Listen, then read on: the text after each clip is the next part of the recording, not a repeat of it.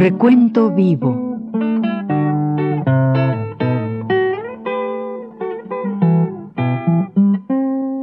Mis décadas.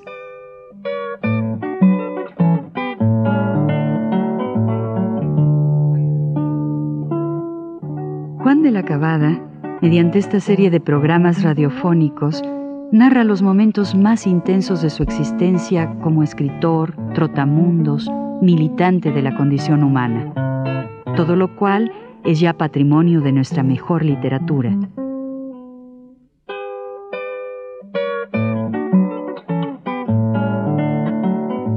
Con ustedes, Juan de la Cabada.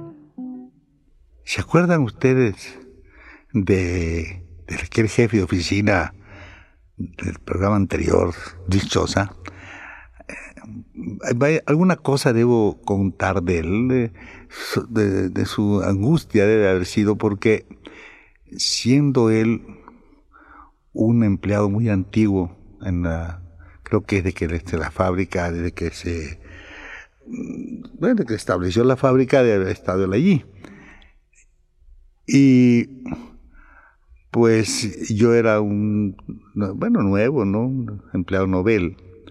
Sin embargo, el, señor este, por X circunstancias, me hizo a mí ganar más dinero en la fábrica que Chosa.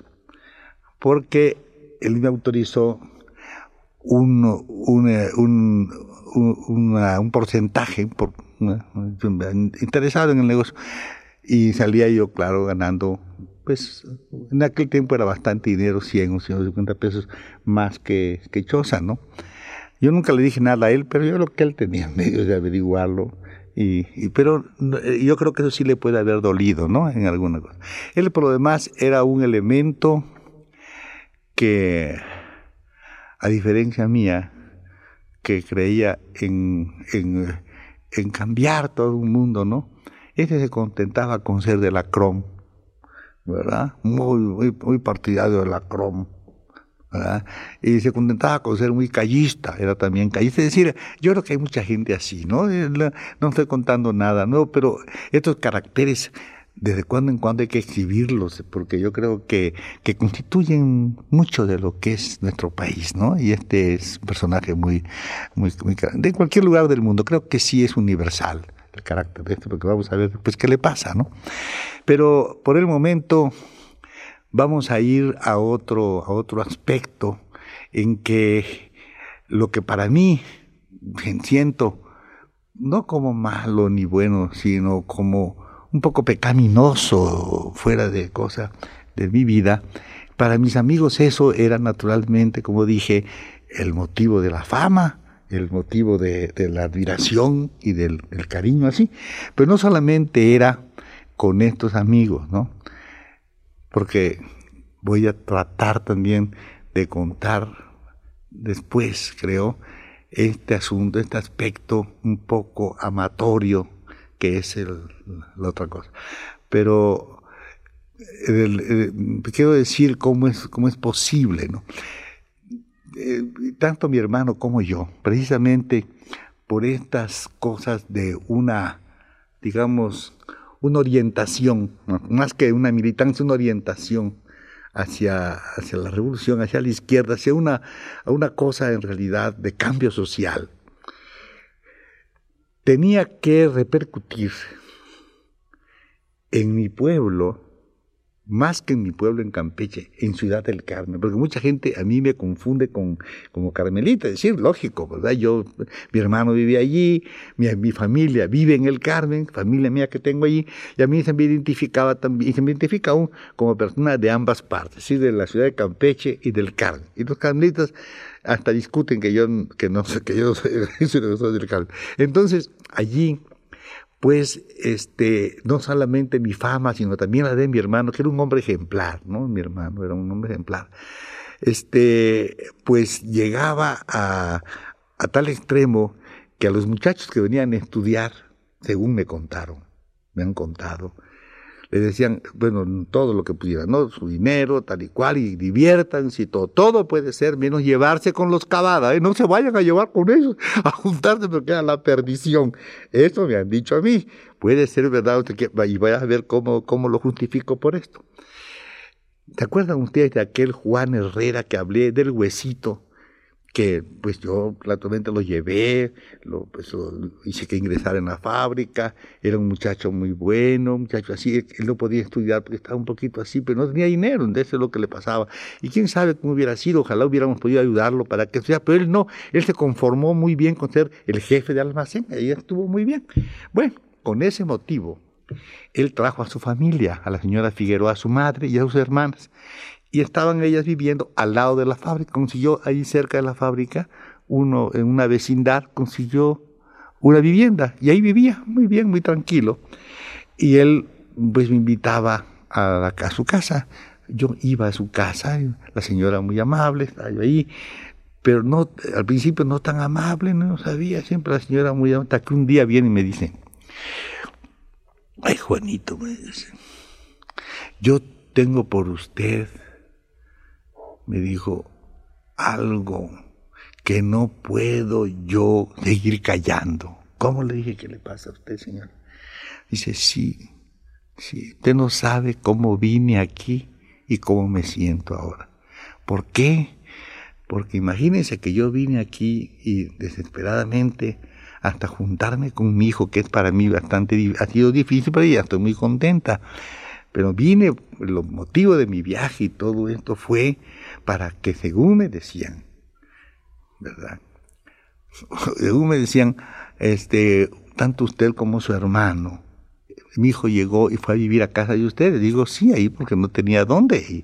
Y, lo tratamos a ver de que el muchacho ayudarlo. Y, y, no solamente eso, sino cuidarlo, le decía yo a él. Sí, pero allá decían que estaba perdido, porque estaba con ustedes. Dije, ¿ha perdido? Dice, sí, porque usted no se puede, ella me lo dice, puede imaginar lo que me contó. Yo estoy tan agradecido, tan triste, tan así, tan acongado, porque ha sido todo lo contrario. Según me dice, le digo, sí, claro, señora, pues cómo. Este muchacho, nosotros nunca lo permitimos que saliera con nosotros, porque es un muchacho débil y podía sucederle alguna cosa. Nosotros somos es un poco de otra cosa. Y él, pues siempre lo estuvimos cuidando. Si eso me dice, pero no, la señora tristísima, acongojadísima, porque ella vino decididamente a, a, rescatar a su pobre hijo que estaba en las garras de los comunistas. ¿Qué les parece a ustedes? Así era la cuestión. Eh, bueno, ¿qué vamos a hacer, verdad? La señora entonces quedó muy, muy no solamente eso, sino que ya me, quería muchísimo siempre, fue muy, muy amiga y, pasaba yo muchas horas en su casa, como lanzando con las hermanitas de Juan también, eran unas muchachillas, y mi hermano también iba allá, bueno, muy bien, pero ya ven ustedes cómo son estas cosas. Pero en el otro campo, este, el otro campo, pues, los más grandes, las personas, al contrario, ¿verdad? No era que yo los fuera a buscar, era que ellos venían a verme. Y voy a decir algunos nombres. Juan Repeto, ¿verdad? Este, otro nombre que es este, es este, mm, se llama, este, Requena, este muchacho Requena, Pepe Requena, todos esos venían, ¿verdad? Con, pues a pasar el rato, a disfrutar de los paseos, de las cosas, ¿verdad? Porque no era una cosa, bueno, desde mi, oficina, en mi oficina esta donde yo trabajaba, ninguno de estos, de estas personas, pero ninguno, no sé si ahora los empleados de este tipo acostumbran ir a conciertos, se acostumbran a ir a, creo que no van a nada, lo que es, lo que es otras cosas, eso, en la gran mayoría, así era en mi tiempo. Eso de que he hablado mis amigos, y estos que venían no, eran incapaces de, leer un libro.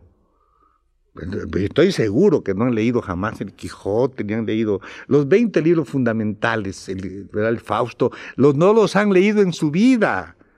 No los, estoy seguro, vaya. Y estoy seguro que todavía hoy esos, esos los, equivalentes a los de esa época en su vida nos podemos estar aquí fastidiando, invitando a conciertos, a cosas y todo. Entonces seguro que irán pues los muchachos, que la universidad, todo eso. Pero las gentes de este, puede ser que ahora haya cambiado, digo. Pero en mi tiempo, no, ni por acá. Y los que viven tampoco, ni por acá han olido nada de lo que se llama un poco de cultura. Lo que tienen que hacer, lo que ellos saben es ir a teatros de estos así que digo raros, ¿no? Este, bueno, frívolos, digamos, en las cosas así, ¿no?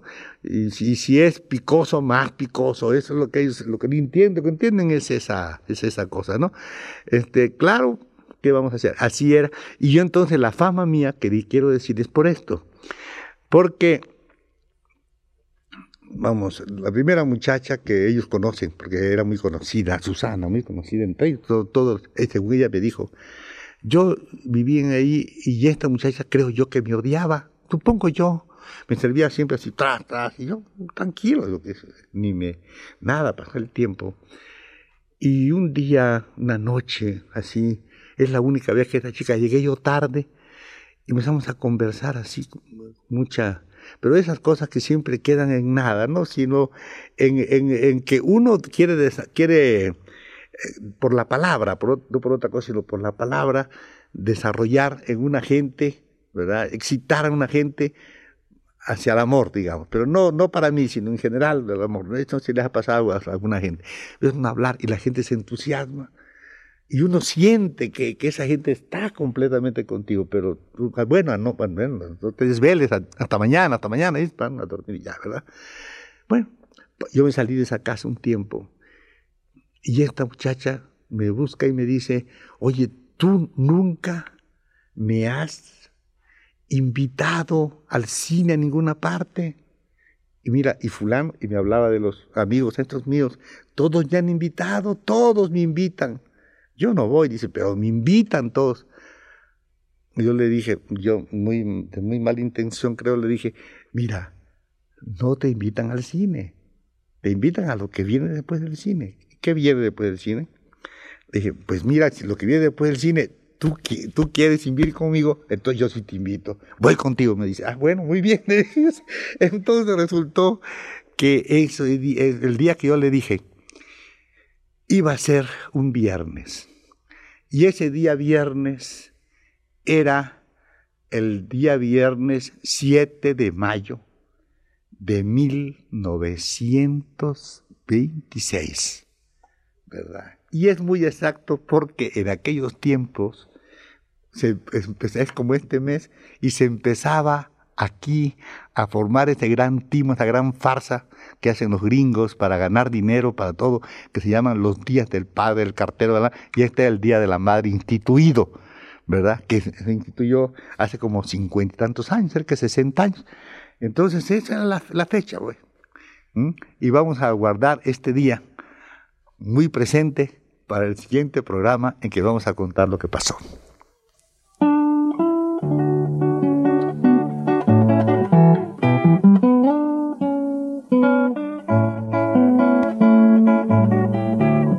Radio Universidad presentó Recuento Vivo